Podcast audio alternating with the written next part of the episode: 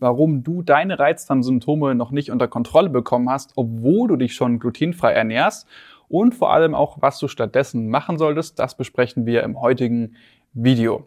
Ja, die glutenfreie Diät funktioniert ja auch grundsätzlich bei dem einen oder anderen Patienten mal mehr, mal weniger gut und das hat auch definitiv seine Gründe. Da gibt's auch Studien dazu, aber das hat bei dir mit einer Wahrscheinlichkeit von 97 Prozent eben nichts mit dem Gluten zu tun und das zu verstehen ist eben auch der Schlüssel dazu, seine Reizdarmsymptome wirklich in den Griff zu bekommen.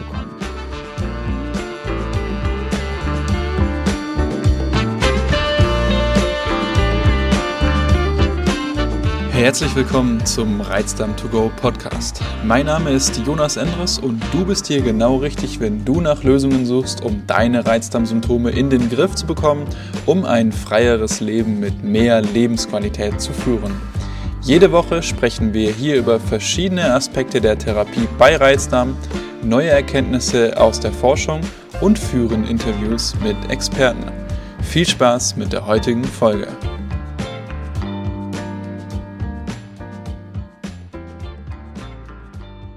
Und zwar ist es so, wenn du auf Gluten verzichtest, worauf verzichtest du dann im Prinzip?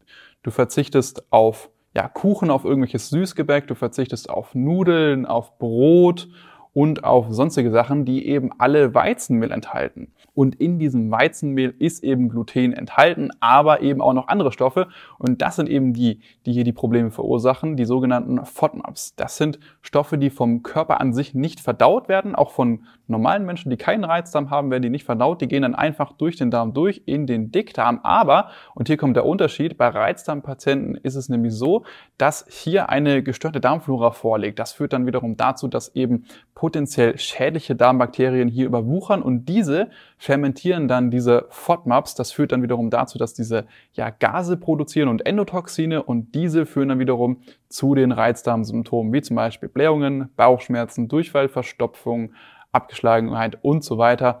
Du wirst es ja wahrscheinlich kennen. Und da wir jetzt eben verstehen, warum diese glutenfreie Diät funktioniert, nämlich weil wir dabei die FODMAPs weglassen, können wir auch verstehen, welche drei essentiellen Punkte deine Ernährung unbedingt beinhalten muss, damit du deine Symptome auch wirklich in den Griff bekommen kannst. Und der erste wichtige Punkt, den deine Ernährung hier eben erfüllen muss, ist eben auch der wichtigste und das ist der, dass du genau verstehen musst, woher deine Symptome denn kommen. Denn dieses Thema mit den FODMAPs, wenn man die weglässt, das geht eben dann auf diese verschobene Darmflora, auf diese gestörte Darmflora ein, aber das ist eben nicht der einzige Punkt, der bei den Reizdarmpatienten hier bezüglich der Ernährung zu beachten ist. Denn häufig ist es so, dass eben zusätzlich noch eine Dünndarmfehlbesiedlung vorliegen kann. Es können auch noch weitere Nahrungsmittelunverträglichkeiten vorliegen, wie zum Beispiel die Laktoseintoleranz oder die Fructose-Malabsorption oder es können auch noch Nahrungsmittelallergien vorliegen. Und diese Dinge, die muss man alle erstmal kennen, damit man dann im Nachhinein auch darauf eingehen kann. Weil überleg dir mal, wenn du jetzt zum Beispiel ein Problem mit deinem Auto hast, ja, dann fängst du ja auch nicht an, wild irgendwelche Teile auszutauschen, sondern du gehst erstmal zum Mechaniker in die Werkstatt, lässt mal über das Auto drüber schauen und erst dann fängst du an, hier irgendwelche Maßnahmen zu ergreifen. Aber bei Reizdarm ist es häufig anders. Da fangen die Leute dann oft mal an, irgendwie wild irgendwelche Sachen auszuprobieren wie zum Beispiel irgendwelche Darmsanierungen, die sie jetzt mal auf YouTube gesehen haben oder auf Instagram irgendwie Werbung bekommen haben oder man fängt an, sich hier irgendwie vegan zu ernähren, weil man denkt, das wäre eben für einen Reizdarm gesund. Und das ist halt eben das Problem, das ich ja auch häufig bei mir in den kostenlosen Symptomanalysen beispielsweise sehe. Und darauf aufbauend basiert eben noch der zweite wichtige Punkt bei deiner Ernährung und das ist eben der, dass sie dann genau diese problematischen Lebensmittel und Lebensmittelinhaltsstoffe weglässt.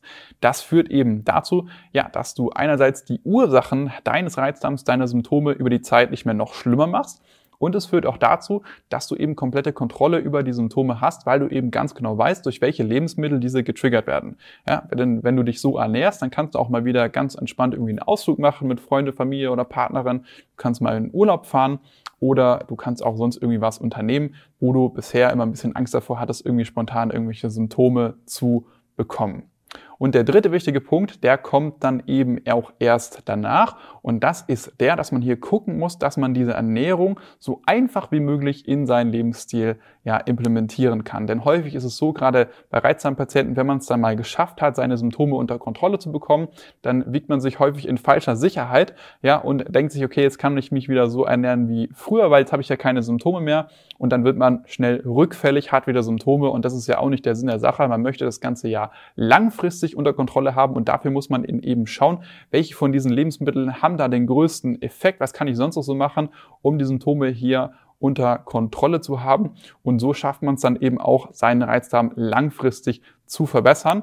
Und wenn du dann eben diese Punkte erfüllst, beziehungsweise wenn deine Ernährung diese Punkte beinhaltet, dann bist du eben dem Ziel, deinen Reizdarm loszuwerden, schon mal einen großen Schritt näher gekommen.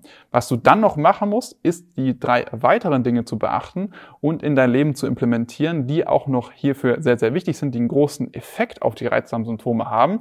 Und das ist einerseits das Thema Sport und Bewegung, dann noch das Thema Schlaf und vor allem auch das Thema Stressmanagement.